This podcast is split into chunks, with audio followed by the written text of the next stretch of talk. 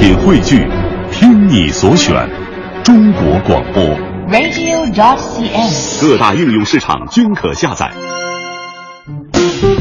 心中有节奏，耳边有远方，真的不需要每个人都懂。那些气味相投的人自然会明白。生活就该有韵律，有温度。有腔调，有感觉。京城文艺范儿，北京青年的文艺生活手册。文艺生活手青春有各色面孔，成熟有万种风情。阳光，阳光，午后，午后，一零六点六，一零六点六，在京城文艺范儿遇到有故事的你。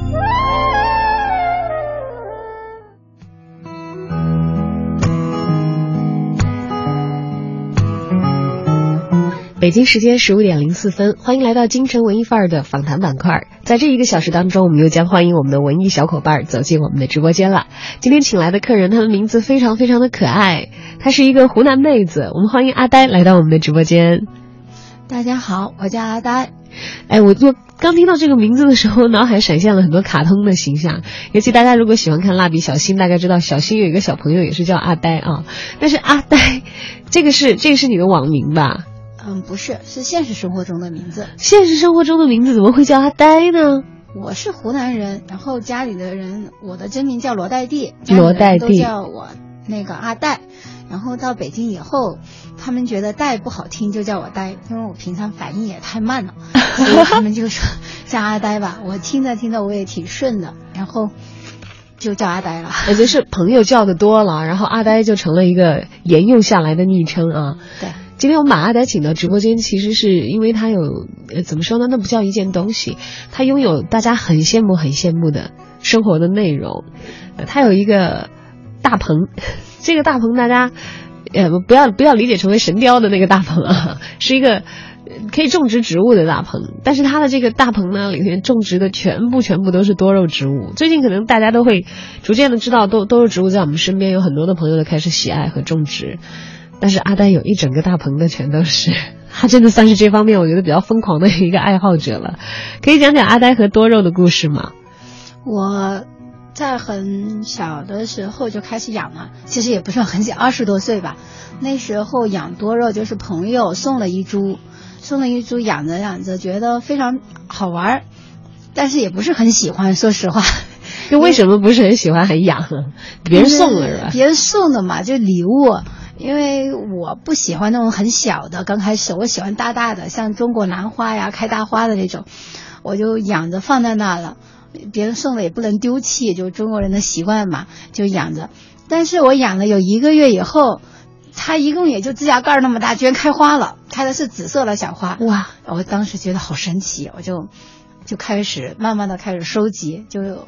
就像现在很多人那种收集癖一样的，然后就收集，收集，收集到最后就发现有，居然还有这么多的款式，总收集不齐，就越收集越多，越收集越多，后面就就家里就放不下，放不下，开始开始以这个为为为经营，就是刚开始经营不是说以赚钱为目的，刚开始就是呃。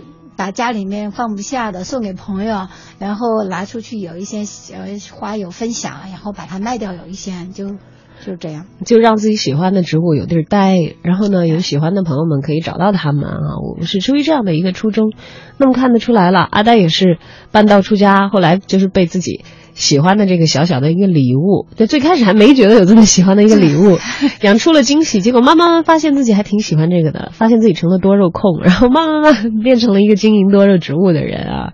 那么在经营多肉植物之前，你是做什么的？我做培训，做呼叫中心培训，做培训的啊。对。哎呀，做培训的，其实有一些人还是挺羡慕这个工作的。说培训师的话，上课上完了到点儿下课。生活就会相应的轻松一点吗？那是你们看到的，是吗？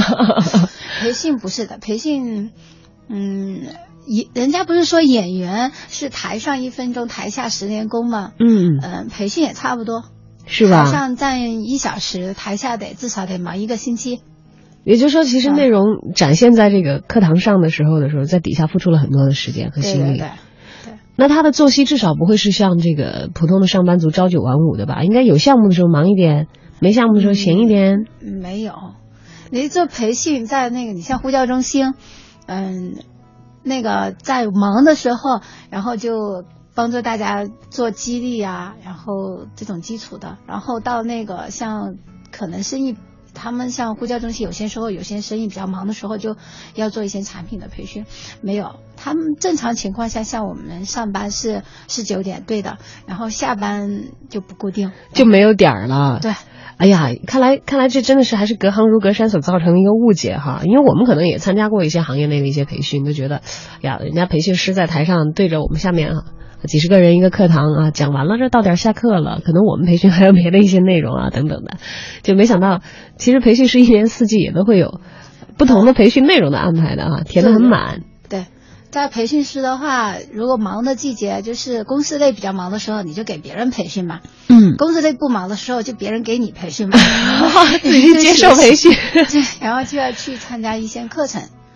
就是不一样的。然后你像春秋的时候是一些那种公司的比较旺季嘛，但是你像，呃，夏天的时候就是我们去接受培训的时候。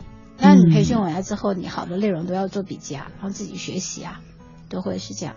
哎，那感觉这个其实差异还挺大的。从做培训行业，天天面对人，到做到到做这个多肉植物的生意，天天面对植物，嗯，怎么怎么就就就打算嗯就不干原来的事儿了呢？跟。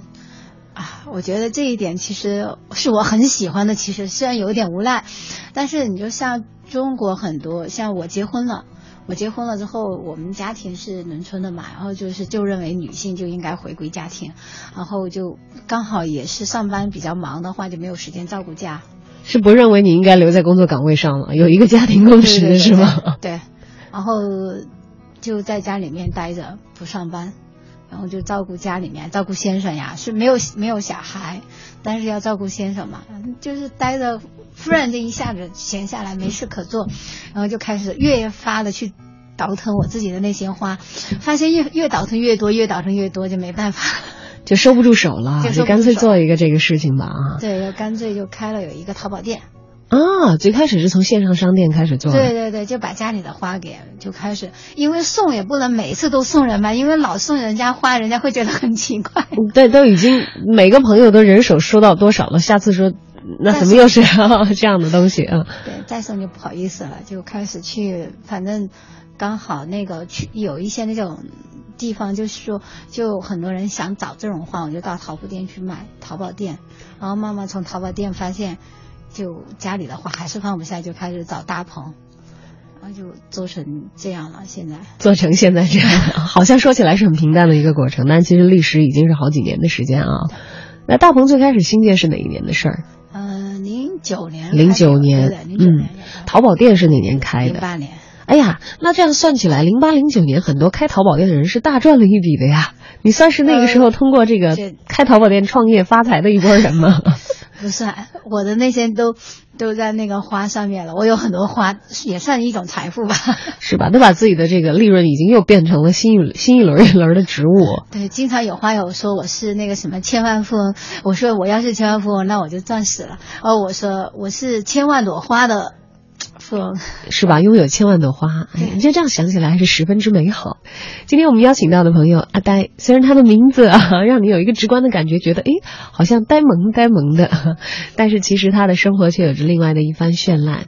在我们这个缺乏绿色植物的北方城市北京，有一些人，他们心中怀着对希望的向往，怀着对美好生活的喜爱，那么也许不是刻意而为。呃，被生活当中那些小小的美好的感感动，比如说是朋友送了一株多肉的植物，本来不是很爱，但是把它养育的开出了一朵花之后，一发不可收拾，变成在我们的生活当中为你增添美丽的小小的使者。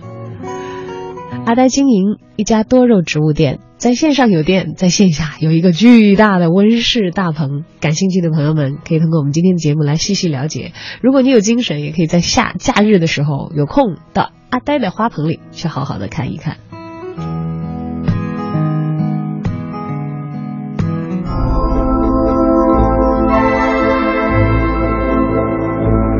渴望一个笑容。期待一阵春风，你就刚刚好经过。突然眼神交错，光炽热闪烁，狂乱也难掌握。我像是着了魔，你心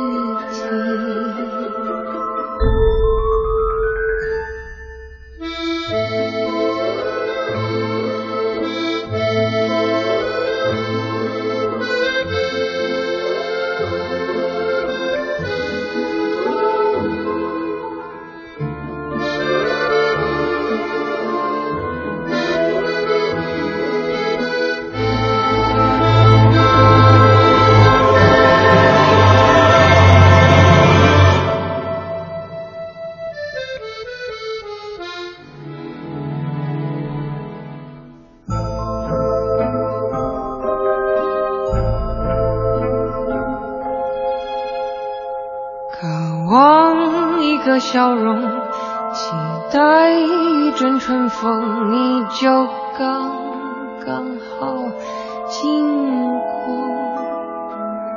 突然眼神交错，目光炽热闪烁，狂乱越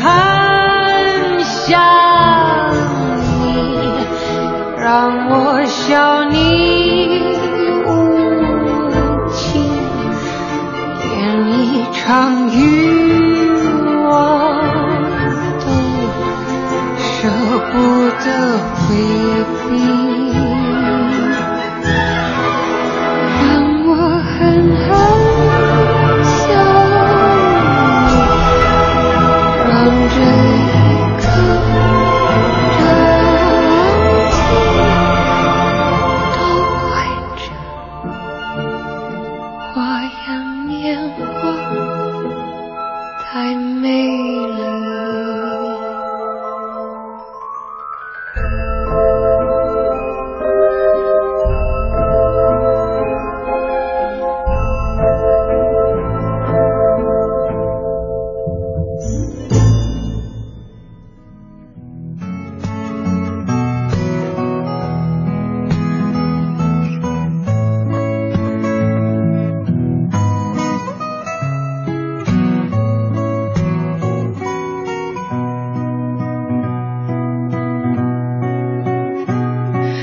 欢迎回到京城文艺范儿，跟小昭和阿呆度过今天下午的时光。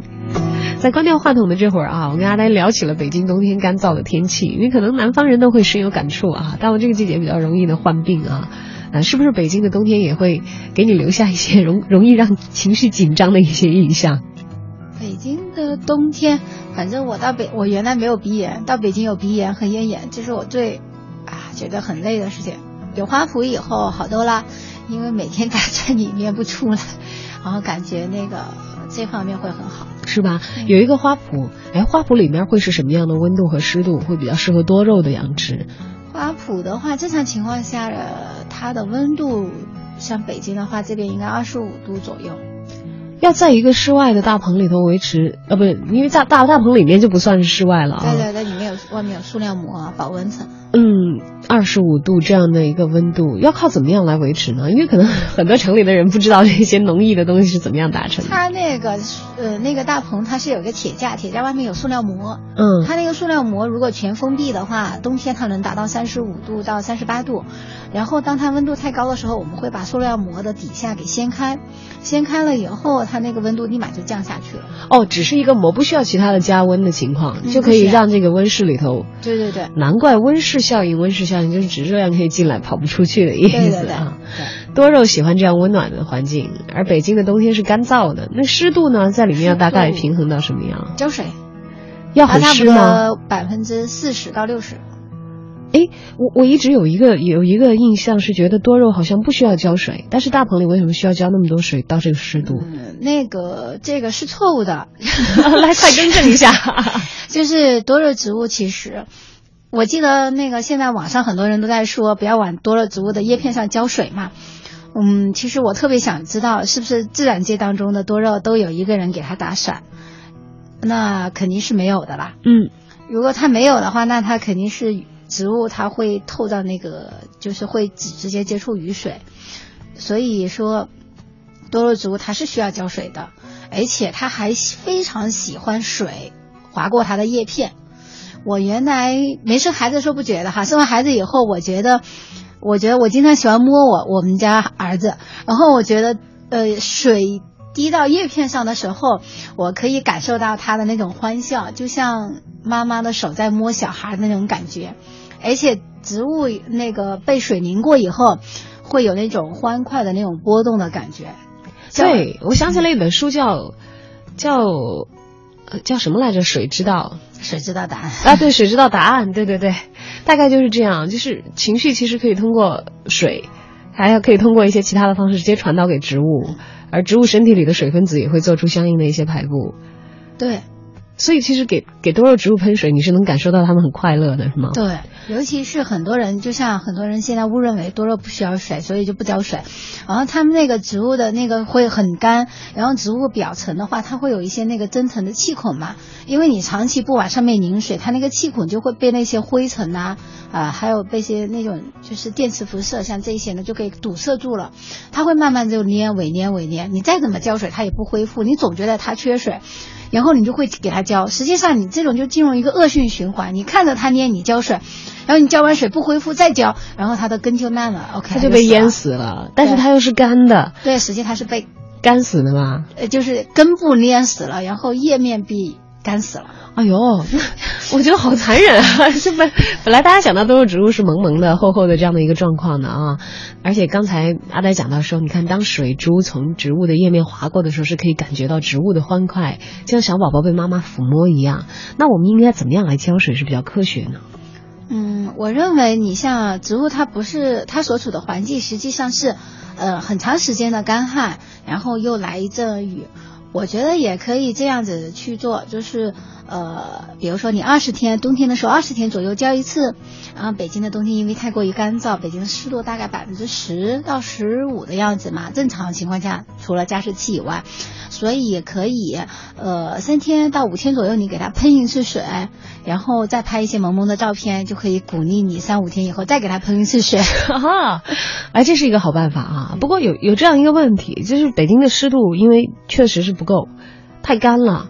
就如果喷一些水在它的这个表面上的话，那水分蒸发的时候会不会再会再会让它再很快的就恢复到一个很干的情况？嗯，我觉得是这样子的。如果说你的植物是健康的话，你喷水的过程当中，它会滚动那个水珠，它直接就滚下去了。然后，如果你的植物它不是很健康，你喷的那个水，它就会粘粘在那个叶片上面，会让人觉得就像那个在脸上洒水会带走水分是一样的。实际不是。如果你经常喷水的植物，植物表面会形成很健康的那种呃膜。有植物的皮肤，对对对，然后你就会滚动下去，然后那个水珠就会滚过你的叶片的感觉会非常漂亮。明白了，哎，我我我现在真的是可以好好的反省一下自己以前 养多肉是犯了多大错误，才会他们都养不活他们啊！原来可以用喷水这个办法的。现在大家这个小喷壶也是很很可以方便的获得，嗯，三五天喷一次水，然后二十天左右给多肉浇一次水，嗯，对就可以维持在北京这么干燥的冬天，让它们可以比较健康的生长。对，是的。多肉植物娇气吗？因为我总养不活，我嗯我觉得它们好娇气。多肉植物的娇气多半是人人造成的。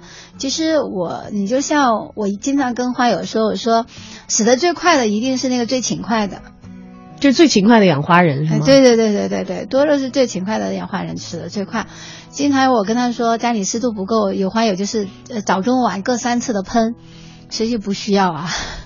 所以你像还有那个，我一跟他说植物缺水，他们就使劲浇。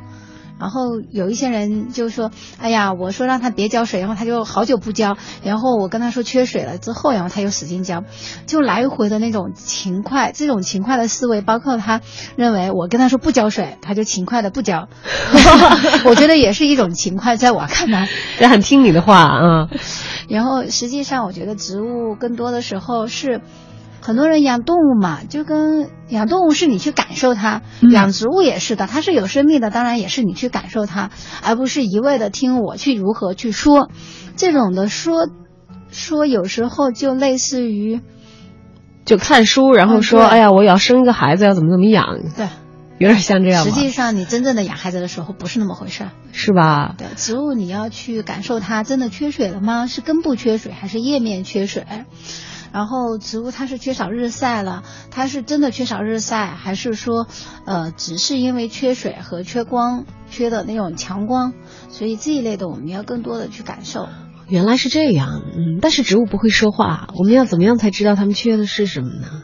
嗯，我认为你就像很简单，比如说植物一个劲的往高了长，嗯，就长得细不溜丢，然后身材很瘦的像豆芽菜的那种，那肯定是缺光。缺光，嗯，对对对，然后，然后如果说是植物长的叶子没有长细，它也没有往高了长，然后它但是它长散了，那也是缺光。长得越来越不聚形儿啊，对，长散了也是缺光，缺光。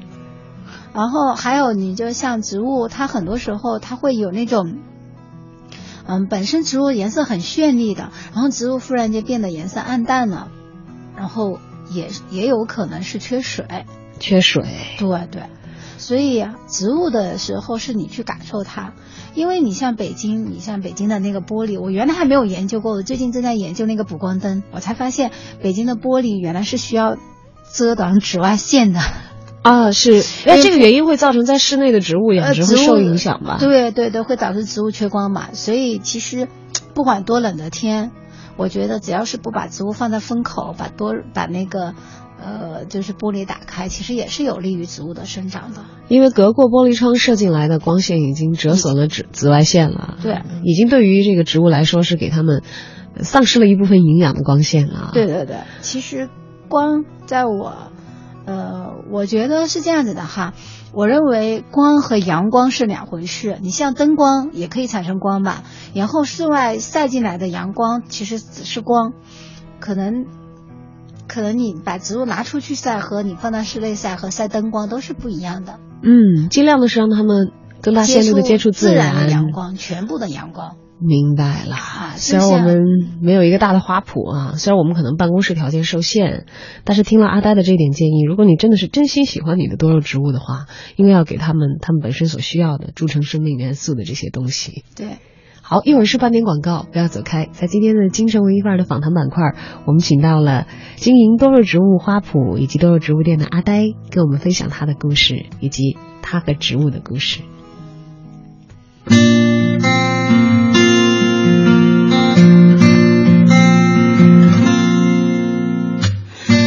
子里那个傻笑的姑娘，脸颊上有青春在飞扬，旧了的记忆已开始泛黄，闭上眼，时间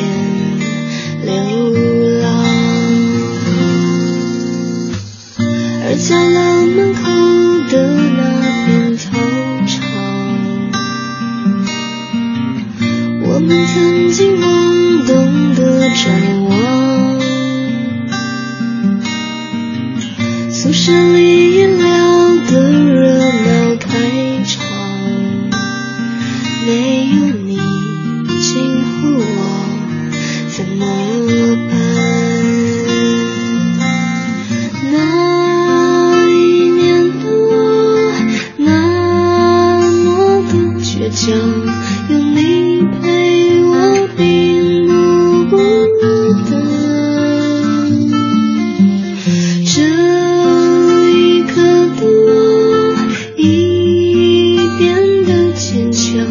知道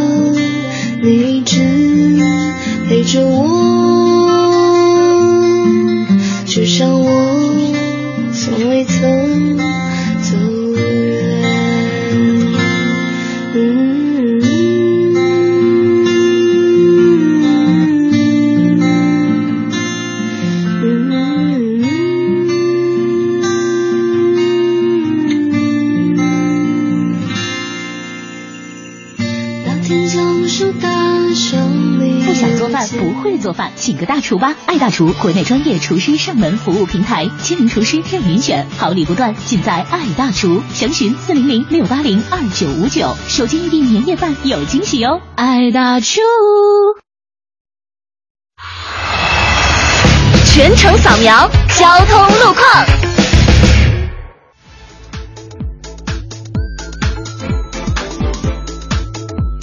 这个时候来看一下路面上的最新路况。本周位于南三环万方桥东侧的北京戏曲艺术职业学院和位于海淀北四环学院桥西侧的北京城市学院，分别正在进行报名考试。上述两所院校周边的北四环海淀桥至志新桥、学院路、南三环玉泉营桥至木樨园开阳路出行车辆都是集中。今天下午到夜间多云转阴，最高气温零摄氏度，最低气温零下五摄氏度，天气寒冷干燥，提醒大家穿着羽绒服、厚毛衣之类的冬装。另外要多吃新鲜的水果蔬菜，及时给身体补充水分，以防感冒。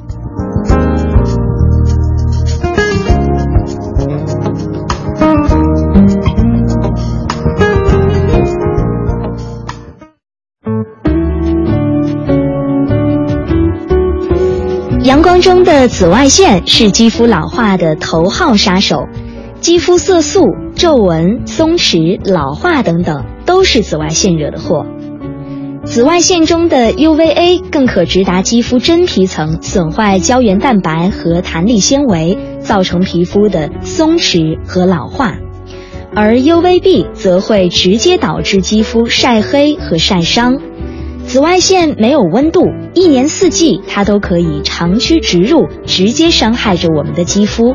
因此，在看似凉爽的秋冬季，也千万不可忽略防晒这一步哦。隔离和防晒是日常护肤必不可少的一个步骤。我们外出时可以使用帽子、茶色墨镜、衣物等遮挡阳光防晒。另外，还可以使用玛丽艳润白清透防晒霜。它采用的是纯物理性防晒剂，十分温和、清爽透气，有效抵御紫外线 UVA 和 UVB，可以在室内和室外看得见、看不见的地方时刻保护肌肤。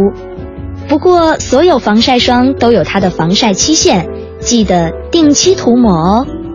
请致电四零零八七零幺八二八查询。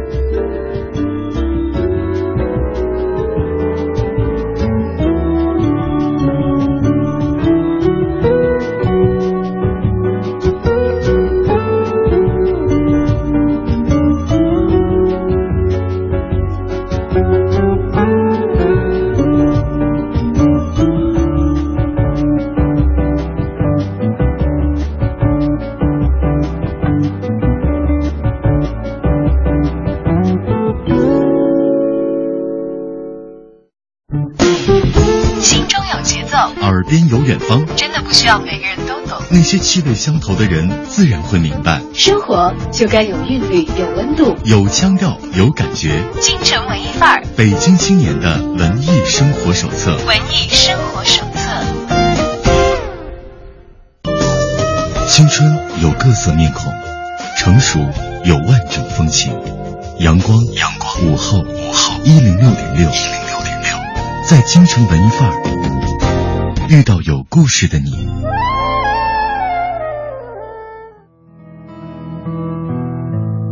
欢迎回到京城文艺范儿。在今天的一个小时当中，我们遇到的有故事的人名叫阿呆，其实应该叫他阿戴啊，只不过是在北京生活的这些年，熟悉的朋友阿戴阿阿戴叫着叫着就叫成了阿呆。而非常可爱的阿呆呢，曾经是从事培训的工作，但是由于婚后生活观念的极大转变，逐渐的走上了热爱多肉植物的这条道路。在零八年的时候，开设了他的网络小店，开始和更多本来不熟悉的人建立。因为多肉植物而有的一个缘分。那么到了现在，阿呆的多肉植物应该可以算是一个小小王国了，因为他有自己的花圃，有自己的大棚，也有自己的店。相信在这个过程当中，也有很多爱多肉、爱植物的朋友走进了你的生活吧。嗯，是的，非常多的花友，反正关系特别好，已经相互很熟悉了。没事啊，喜欢去我那坐一坐，喝喝茶，然后聊聊天儿。然后，甚至有一些花友，就是一天觉得很累了，就是就想去我那坐着，然后看着花，然后躺在沙发上，心情就很棒啊。对，哎，是不是你的大棚会经常来很多义务劳动的工人？有啊，自主报名的。对，先说说这个，呃，这个大棚在哪里吧？大棚在那个赛特奥莱，就是马圈人赛特奥莱走到底，往那个顺白路那边走。应该是在顺义哈，不是在顺义，不是在朝，它属于朝阳，嗯，对，就在那个，嗯，一号地，一号地那个那边，创意园区一号地，这我知道了。虽然比较遥远啊，但是由于有很多这个文创产业的企业进驻，那块地方我倒是去过几次的。在一号地附近有一个大花圃，这倒是我以前没有听说的。它我们那里本来就是一个那个。呃，花就是它是种蔬菜的，蔬菜基地。然后因为，呃，我们在那一块的话，那个多肉植物，他们算是一个新型的引入。嗯，我们那一块的人都待的比较奇葩的。我们负责我们那个区域的园区的那个，呃，有一个哥哥，他是从法国留学回来种菜的。园区里头有新农民，对，然后有种菜的，有那个马场，有养马的，嗯。很都是也是因为爱好，然后有骑马的，所以那个园区非常的好，嗯，所以我就去那。哎，那那么这个大棚，其实我觉得现在要想在北京拥有一个宽敞一点的地方，都是件很难的事情。还有一块地，其实离离城区并不是太远。虽然我们现在描述啊，今天来的路上，阿呆其实是换地铁都已经坐了一个多小时才来到我们的直播间。嗯，但是由大北京的概念来说的话，你的苗圃所在的地方其实还是比较靠近城区的。对，就靠着那个东北五环，我靠近望京，到望京打车只需要十四块钱。就好难弄到吧？这种地还好啊，都是因为大家喜欢花嘛。然后那个那个哥哥也很喜欢花，那个园区，那个园区里所有聚集的呢种菜、种花、种果的人，都是因为喜欢。嗯，就并不一定说本身自己具备多少这方面的这个先天的知识和经验，不是说做这门生意的人，全都是后来改做这门生意的人。对，像我学的，我学的服装设计，然后去做的培训，以后养的话，做的培训以后都属于跨行、跨业、跨界很深的。啊，那么大棚旁边的这个邻居，就是我们苗圃旁边的邻居，也都基本上是这个类型的吧？对，回归田园的新青年是是在城里待烦了的一圈人吗？嗯，算是向往自然生活的人，不算是带烦了，就是他希望更像自然的生活。嗯，那么我们这个苗圃里头会基本上在什么样的时间段接受外来的访客？呃，星期二、星期四和星期六日。二四六日啊，对，双数的日子以及周日是给大家预留的。对，那一三五的时候你都干些什么？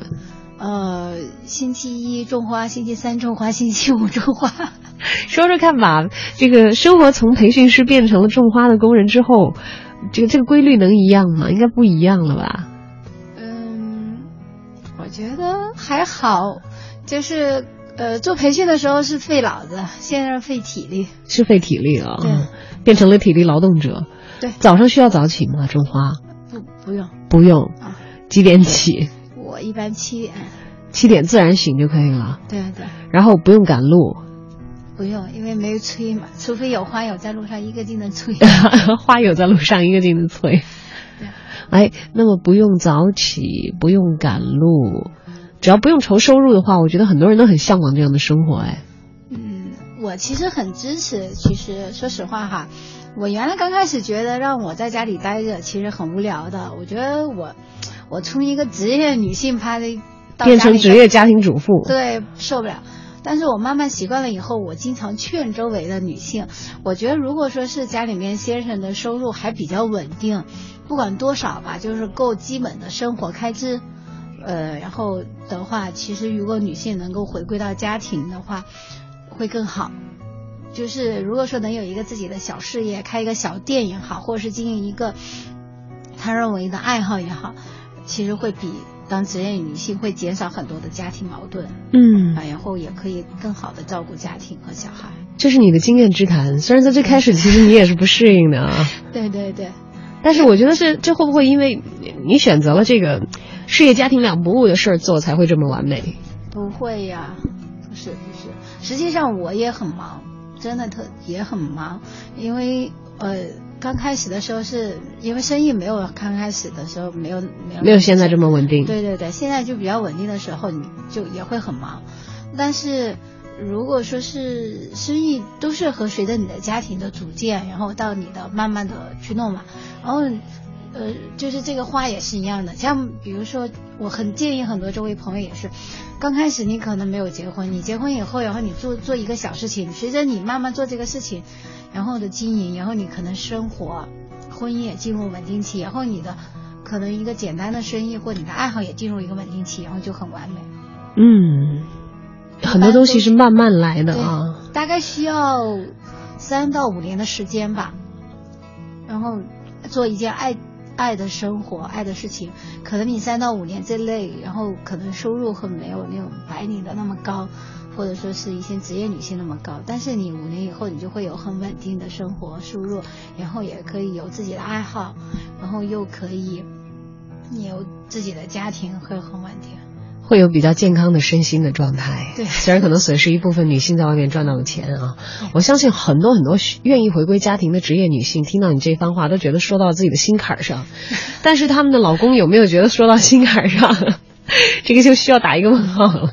嗯我觉得，反正我先生到目前为止觉得，嗯，会比我上班的时候好，因为我上班的时候一焦躁就会跟他经常吵架，有吵架和碰撞，但是也那个到家庭里面会好很多。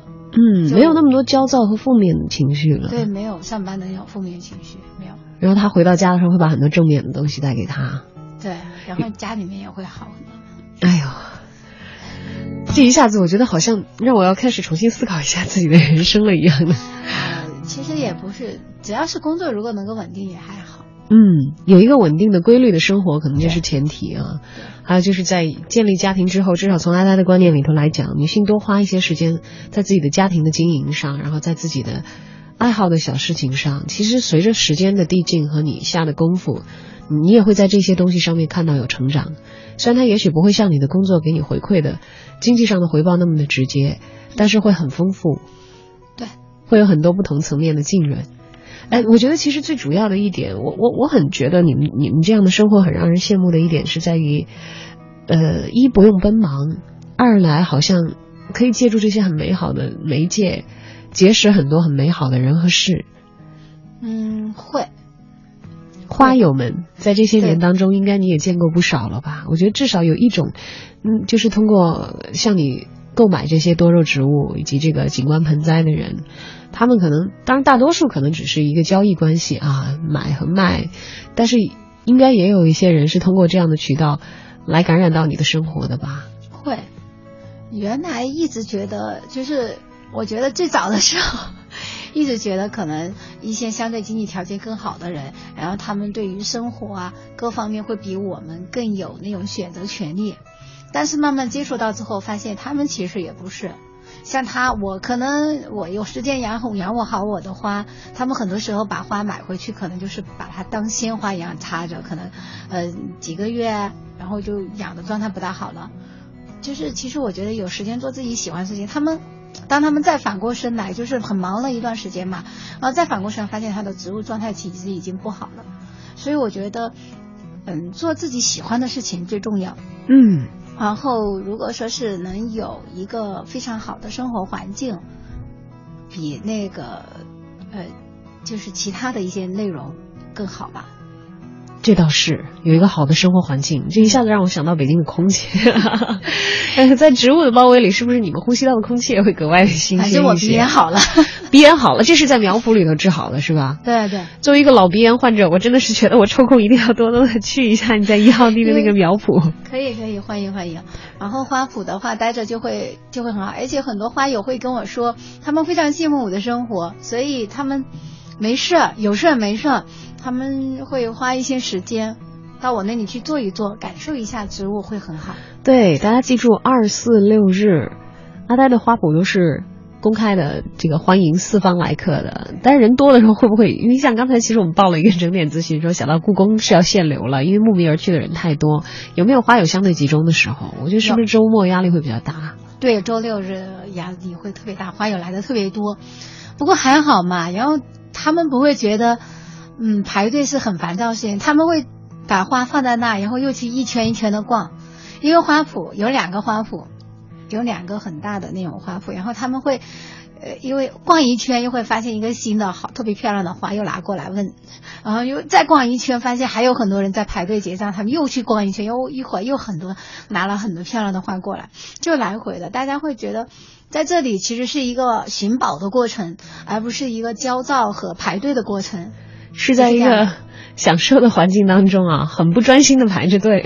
对，但是在这个不专心的过程当中，可能拿到了更多你在结账的时候啊想要带回家的一些东西啊。对，啊，这个样子好开心。虽然说北京可能很缺乏一个大自然的拥抱，但在这个大大的都市里，阿呆为我们营建了一个小小的小小的自然世界，大家在其中也是可以充分的感受到一丝绿意、一丝闲暇，还有一丝对于生活的主动选择的从容。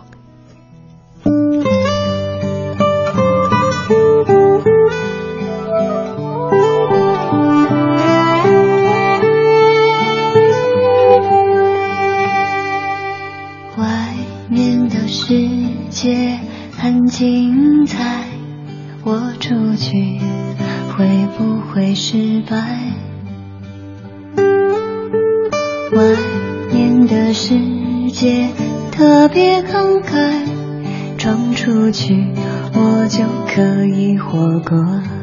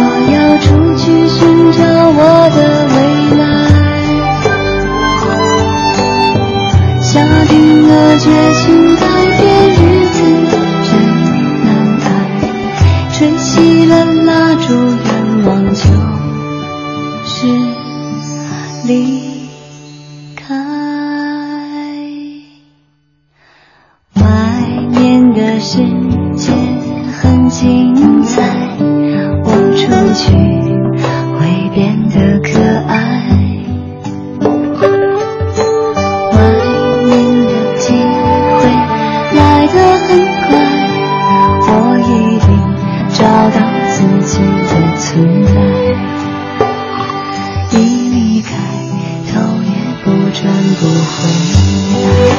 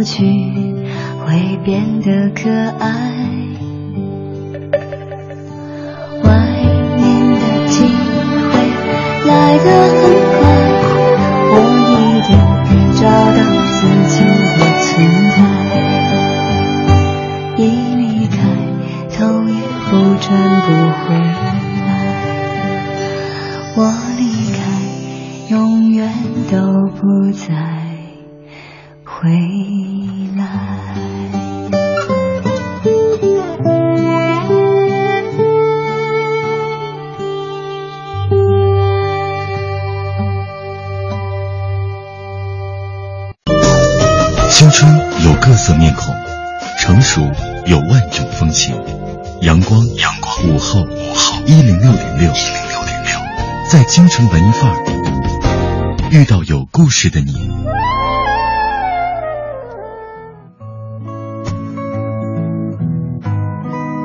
好的，欢迎回来，京城文艺范儿，跟小昭和拥有很多很多多肉植物、拥有自己苗圃的阿呆一起来分享今天节目的最后一点点的时间。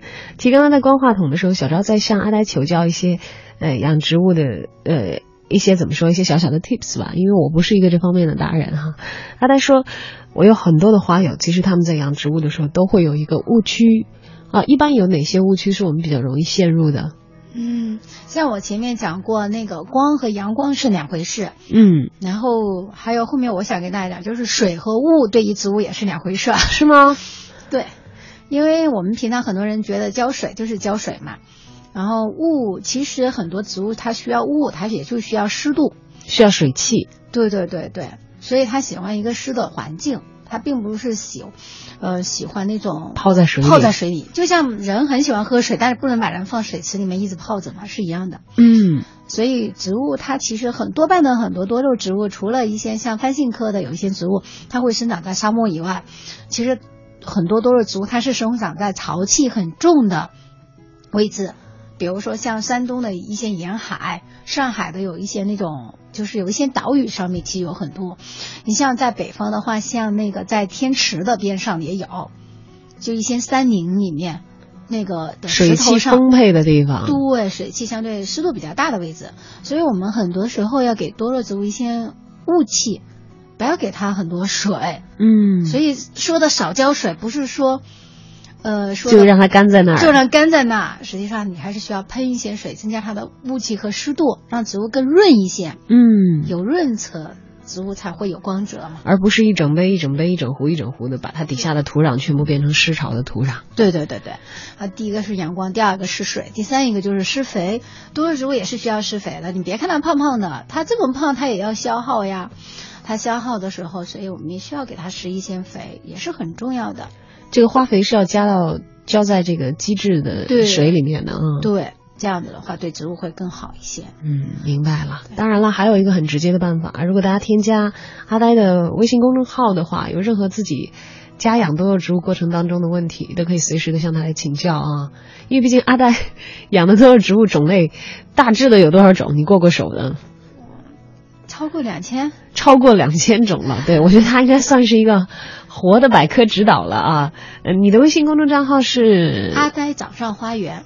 阿呆早上花园，掌上花园，对，啊、手掌上的花园，因为它很迷你嘛，所以叫手掌上的掌上花园。嗯，所以我们也欢迎所有的爱花爱多肉的朋友，如果有疑问的话，可以向阿呆。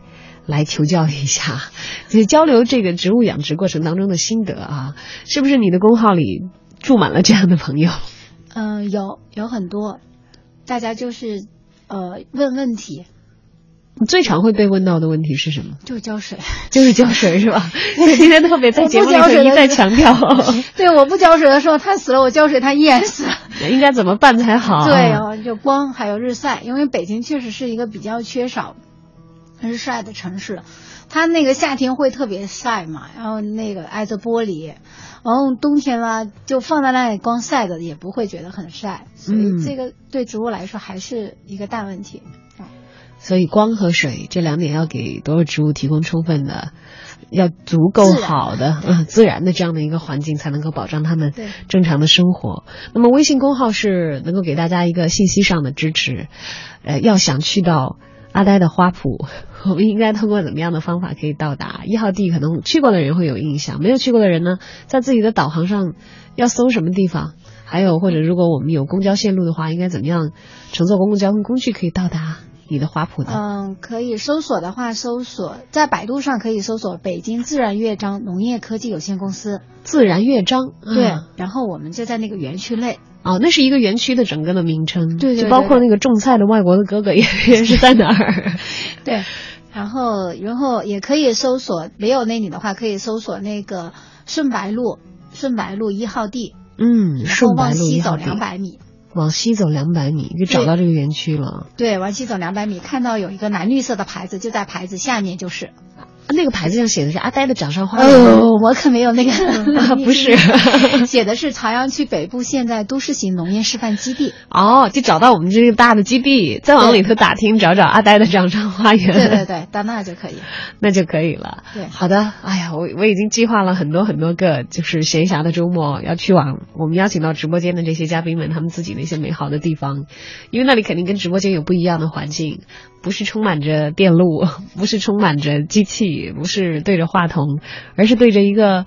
充满了生命的大棚，里面有成千上万棵的小小的植物跟你一起的呼吸，告诉你，其实我们的生活还有很多很多的组成部分，不是我们所熟悉、所习惯、所让你感到压力倍增的那一个部分而已。生活里还有很多的美好，其实只要你愿意迈开脚步，只要你愿意伸手去触及，他们是很容易就可以触碰得到，而且也可以很容易的进入你的生活，成为美好的来源。好，今天非常感谢阿呆来到我们的直播间，跟我们分享了一个小时的时间，打理好你的花圃。我相信今天节目播出之后，很多朋友会想要去看一看阿呆的掌上花园。